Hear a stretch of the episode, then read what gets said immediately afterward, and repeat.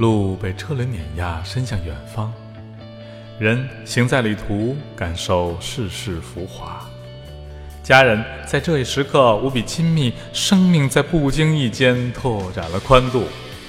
半路客，一万里不远，只在朝夕。Hey Fonzie. Oh no,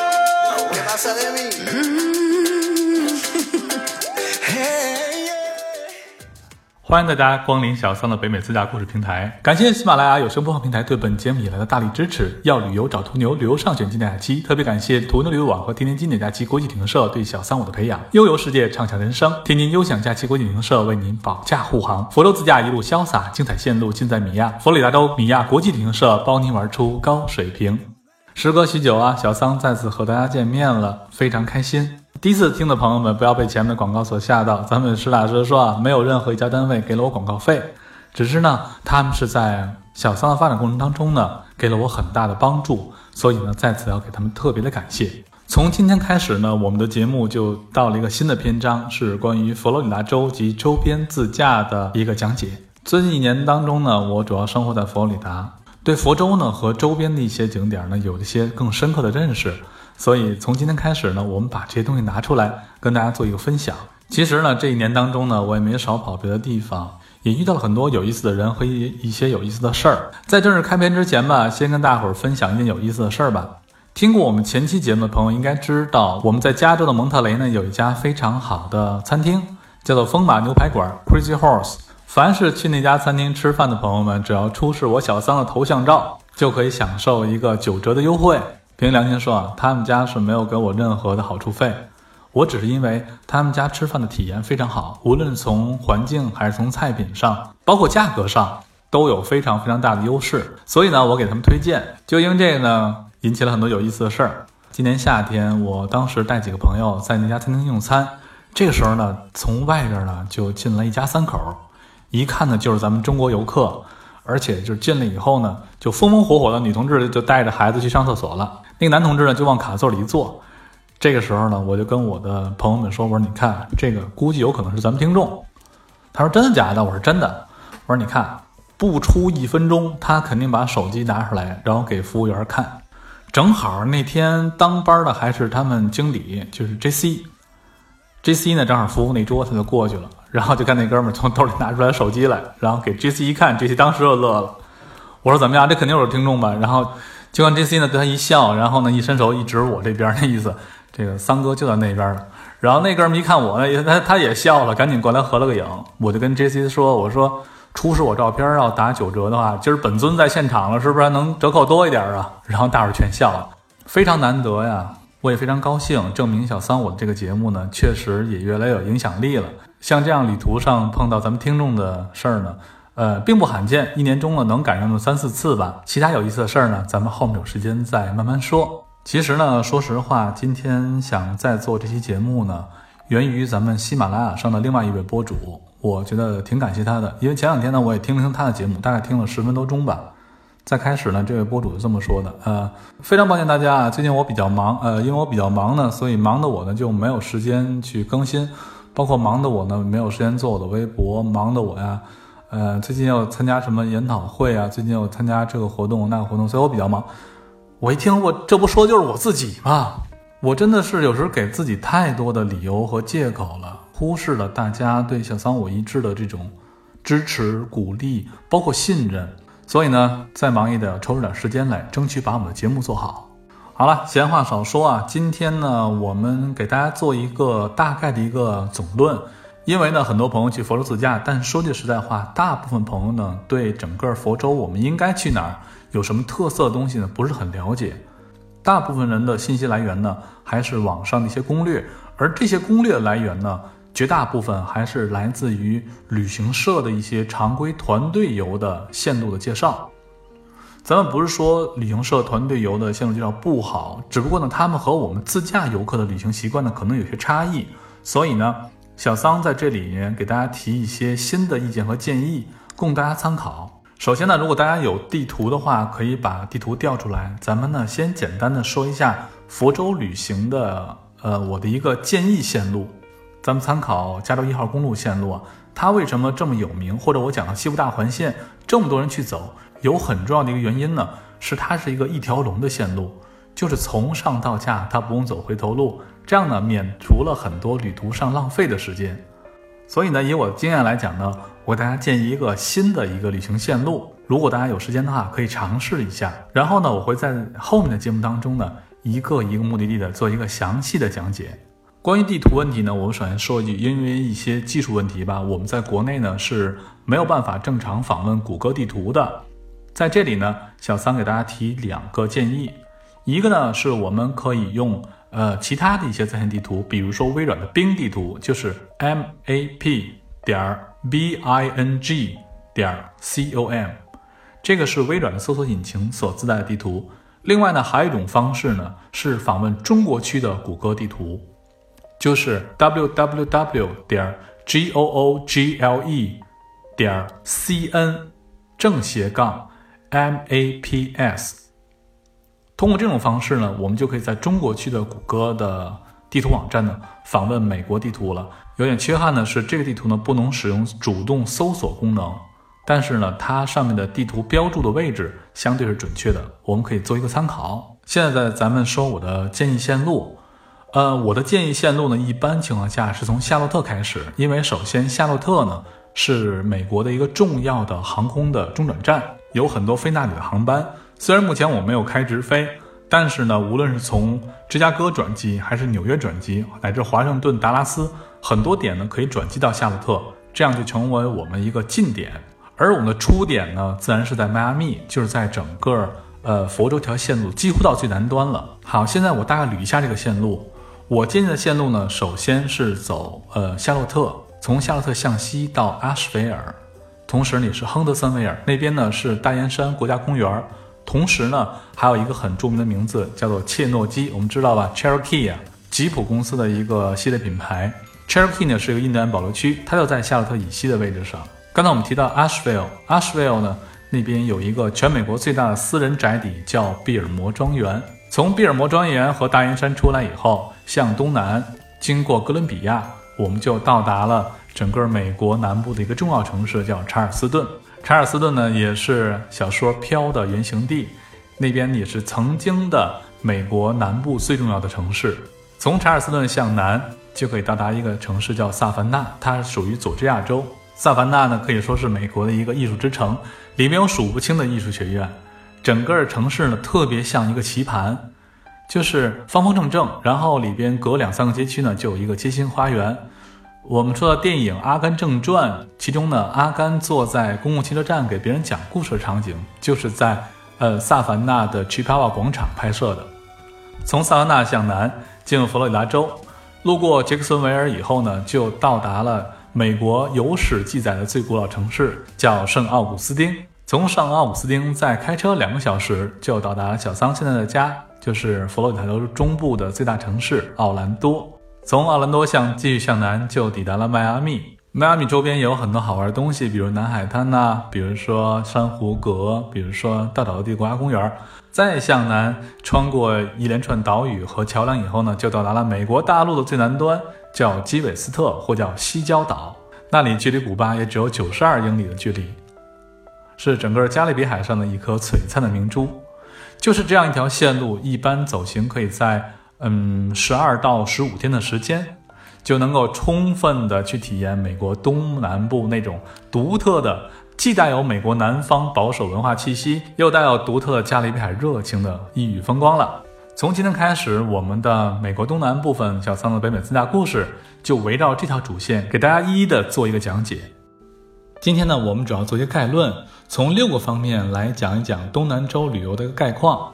就这六个方面分别是食住行游购娱，就是经典的旅游六元素。首先我们先讲吃，呃，实话实说啊，对咱们中国胃啊，东南州不是一个特别好的一个选择。在整个东东南州的很多中餐厅呢，他们提供的也是那种比较符合西方人口味的是那中餐，中式自助应该说是一个相对而言好一些的选择。给大家提一个诀窍啊，如果去外面找自助，比如说搜这个 Chinese buffet，搜不着的话，您可以尝试的搜一下 sushi buffet，因为在美国当地很多寿司自助呢。是中国人开的，而且很多中式口味的饭。当然，餐食呢还是以肉类为主，可是相对而言呢，还是有些蔬菜应该比较适合咱们的口味。而作为当地菜呢，特别是像到佛州呢，呃，古巴风味餐比较多，因为古巴呢是在整个中美洲及加勒比海地区乃至整个北美洲开发比较早的地区，他们传承了一些西班牙餐食的特点，再利用了当地的一些食材，特别是用鸡和猪肉做的比较多，所以形成了一个独特的菜系，就是古巴菜。到后面有哪些古巴餐厅呢？我们后面会给大家做一个推荐。下面说住啊，整个这个东南部啊，以佛州为主的地方，住的选择是非常非常多的。因为整个佛罗里达州呢是美国的旅游第一大州，所以呢，好的酒店、度假村会非常非常多。再加之像奥兰多，它是全美国乃至全世界主题公园最集中的地方。家庭度假呢是当地的一项支柱产业，所以说住的选择是非常多样，而且价位呢也是千差万别。最近呢，很多朋友开始用 Airbnb 这样的境外民宿的网站呢，开始找这种民宿住宿。在东南部州呢，很多人在当地投资房地产呢，也是为了能够租出去，有长租短租。所以说，特别是在佛罗里达州呢，短租市场也是很活跃的，而且呢，能以相对合适的价格呢，选到很心仪的房子。行这个问题啊，其实比较大。对于咱们自驾的朋友来讲呢，主要讲就是当地适不适合自驾。我可以负责任的说，佛州的自驾乃至南北卡佐治亚州自驾呢，它的难易指数呢不比加州高，因为当地呢对于这种自驾设施的完备度是非常非常高的，路也很好开，路标很明确，呃，停车场也很好找，酒店呢也很方便停车。特别是景点之间呢比较分散，如果您不开车的话，说句实在话，还真的是有点难度。很多地方不开车根本去不了，所以说呢，还是建议大家自驾。之前也有很多朋友问我关于佛罗里达州自驾的这个道路通行卡，就是收费公路的自动收费系统怎么用？这个呢，您可以参见我们微信公众号中的另一篇文章，叫“老司机教您搞定三 pass”。呃，我们的公众号很多朋友都知道，半路客，伙伴的伴，道路的路。旅客的客，在里面呢，当您查询历史文章中呢，就有一篇这个文章，关于讲佛罗里达州道路收费系统的。像其他州南卡、北卡和佐治亚呢，收费公路并不多，而且大部分呢是有现金通道的，所以呢您不用担心。但是说到自驾啊，不得不吐槽一下，因为佛罗里达州的交通事故率呢，在全美国是名列前茅的。主要因为呢两个因素吧。第一个因素啊，佛罗里达州呢人大部分源自于加勒比海，加勒比海什么地方？出海盗的地方，所以这个人呢他很彪悍，所以开起车来呢就比较凶猛一些。另外一个更重要的因素是，佛州的酒驾情况比较严重，因为度假州嘛，很多人去那边玩，本身道路路况就不熟悉，再加上呢吃饭的时候喝酒是一个在当地很普遍的一个传统。所以很多人喝完酒开车，所以造成的事故率会相对高一些。大家也不用担心，自己开车多注意，不要喝酒，谨慎驾驶。其实整体来讲的话，还是比较安全的。下面说说油啊，实际油这个问题就比较大了。就当地有什么好玩的东西？呃，实际上呢，我们在别的地方能玩到的东西呢，在这儿基本都能玩到。比如说自驾景观公路来讲的话。在我们提到的阿什尔附近呢，有美国第一条乃至全世界第一条的这种景观公路，叫蓝岭公路。有首歌嘛，叫《Country Road》。Almost heaven, west virginia blue ridge mountainshannonariver 像歌中所唱的，West Virginia，Blue Ridge Mountain。Shenandoah River，弗吉尼亚蓝岭公路、仙纳度河这三个地方呢，都在蓝岭公路沿线上。当然，它的位置会更靠北一些，但是因为这首著名的歌，蓝岭公路飞升于世界。你要说人文景观的话，我们提到了全美国最大的庄园——比尔摩庄园，在这条线路上；全美国最古老城市之一的圣奥古斯丁，在这条线路上。要如果是想体验一下现代化的那种娱乐，像奥兰多周边。包括五座迪士尼、两座水上乐园，还有海洋公园，还有两座环球影城，还有乐高冒险乐园。此外，还有布查花园、六旗冒险乐园。像这样乐园真太多了。如果是带着孩子，乃至一些玩心比较大的成年人，都能找到自己的位置。再亲近自然的话，整个佛州半岛中部贯穿着一个全美国的第三大国家公园，就是大沼泽地国家公园。在里面，您能和一些水鸟啊，包括短吻鳄啊，能够近距离接触，而且我保证是绝对安全的。如果想体验海岛度假的话，整个最南端的基韦斯特也是一个非常好的选择。所以说，整个东南部分和佛州半岛，您能够体验出非常非常多样化的这种旅行的乐趣。后面说的购物啊，实际以我小桑的经验来讲呢。旅游热点地区肯定是购物热点地区，因为它游客多，游客多呢，需要这种购物的需求的多，所以整个在沿途呢，还有很多非常棒的这种购物中心呢，特色纪念品商店啊，选择是非常非常多样化的。而且特别提出一点啊，东南各州的整体的消费税的税率是要相对低一些的。佐治亚州的州消费税只有百分之四，加上地方税以后也不过是百分之五左右，这样和加州的消费税相比呢，将近差了一半儿。而佛州的州消费税的话，也不过百分之六，加上地方税也比加州要低很多，所以佛州是真的是一个购物的好去处。最后提到娱乐，实际娱和游呢是有很多类似的地方的。我自己感觉呢，当地有很多文化项目是非常适合我们的，比如说我参加过奥兰多电影节，前一阵呢又去看了看俄罗斯的西伯利亚芭蕾舞剧团在奥兰多的演出，同时呢。还有一些比较有主题特色的演出场地，嗯，我们像知道太阳马戏团在佛罗里达也有，还有一些我比较喜欢的音乐吧、演艺吧，在后面节目当中呢，我会慢慢的给大家一一介绍。今天作为总论呢，我们就不再多说了。之前有些朋友提到过，像我讲节目当中很多地方呢，觉得呃说的很有意思，他们也很想去，但是呢，很多比如说名字之类的听得不是很清楚。最近呢，我在我的微信公众号上呢。有一个系列文章叫《美国自驾技术手册》，现在呢刚刚写到第六集，就是美国西海岸的到圣迭戈的这一线，主要讲的就是技术上问题，比如说这个地方你想去，我需要把车停在哪里，然后我怎么去，包括停车场的位置、停车的费用是先付费还是后付费，像类似于这样的问题呢，我会在我的公众号里边呢是有一个详细的介绍的。同时，我希望把它做成一个系列性的文章。现在呢，我们讲到东南部和佛罗里达州的旅游呢，如果大家有这样那样的问题的话，非常非常希望你们和我在我的微信公众号的文章下面呢进行一个互动，把你们想知道的事儿、了解的事儿反馈给我，然后呢，我会把它放到我的节目当中，给更多人分享。好，今天呢，我们的节目呢暂时先告一个段落。按照以往的惯例呢，我会在每期节目的后面给大家推荐一部好看的电影。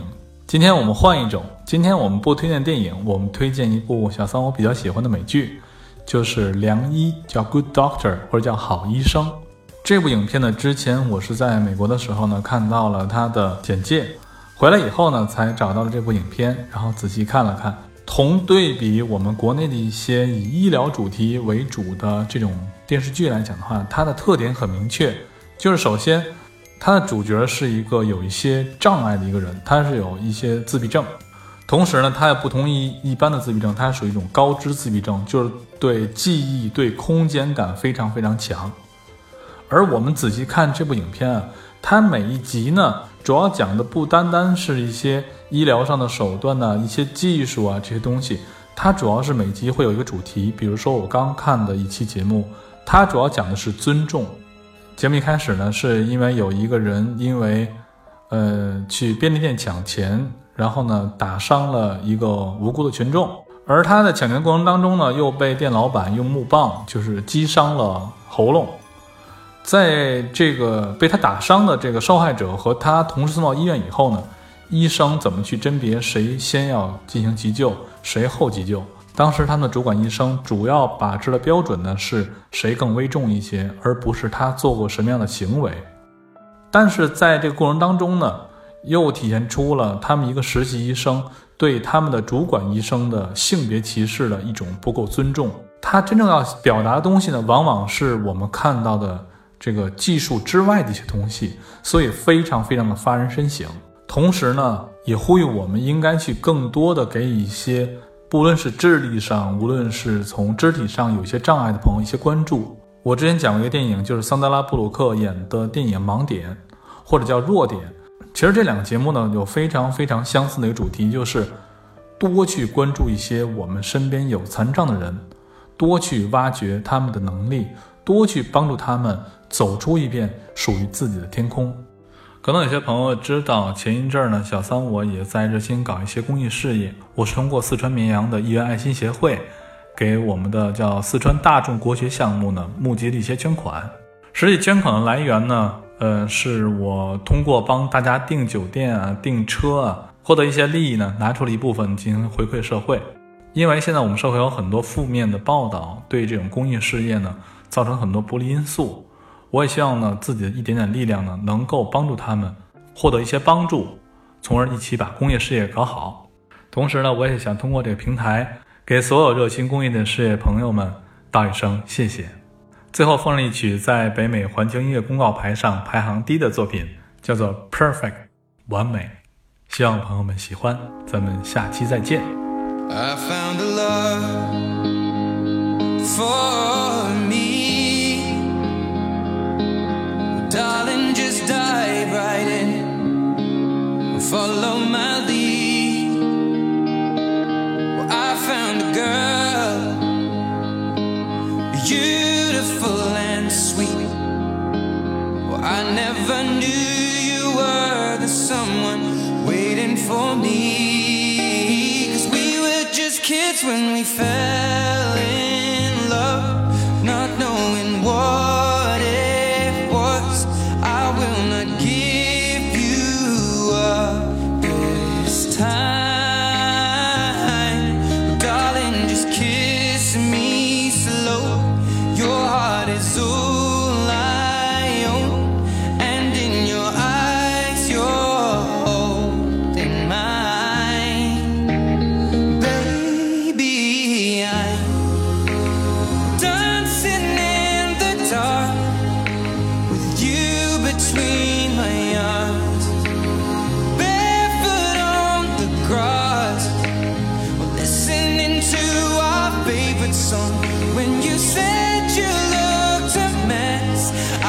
but I